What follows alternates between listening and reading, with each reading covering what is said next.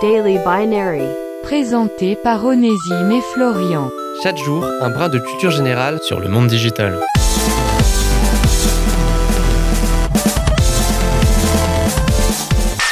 Vous êtes-vous déjà demandé d'où venait le terme Bluetooth? Si c'est le cas, alors ça tombe bien car c'est justement le sujet du jour dans Daily Binary.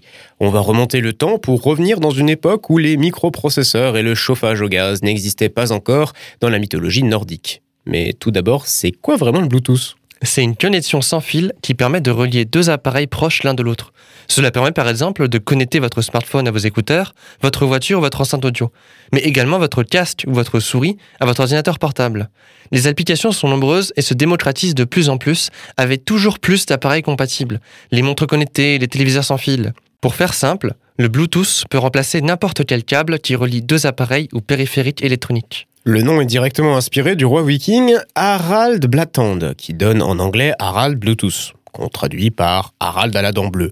La légende ne sait pas trop pourquoi on lui donnait ce surnom, peut-être qu'il abusait un peu trop de fruits qui avaient pour tendance à colorer les dents, allez savoir.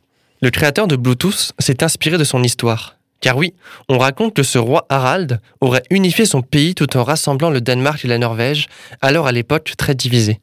De la même manière que ce roi rassemble les peuples, le Bluetooth met ensemble plusieurs appareils. La comparaison est si innocente que l'on pourrait la croire inventée par un enfant. Mais cette idée a tellement convaincu les développeurs que le Bluetooth s'est aujourd'hui imposé comme une norme utilisée absolument partout sur la planète. Le logo est d'ailleurs inspiré des initiales de Harald Blattand dans l'alphabet runique, ce roi ne se doutait probablement pas que son histoire aurait pris une telle ampleur dans le monde du numérique. C'était Daily Binary. Rendez-vous demain pour une nouvelle dose de culture générale sur le monde digital.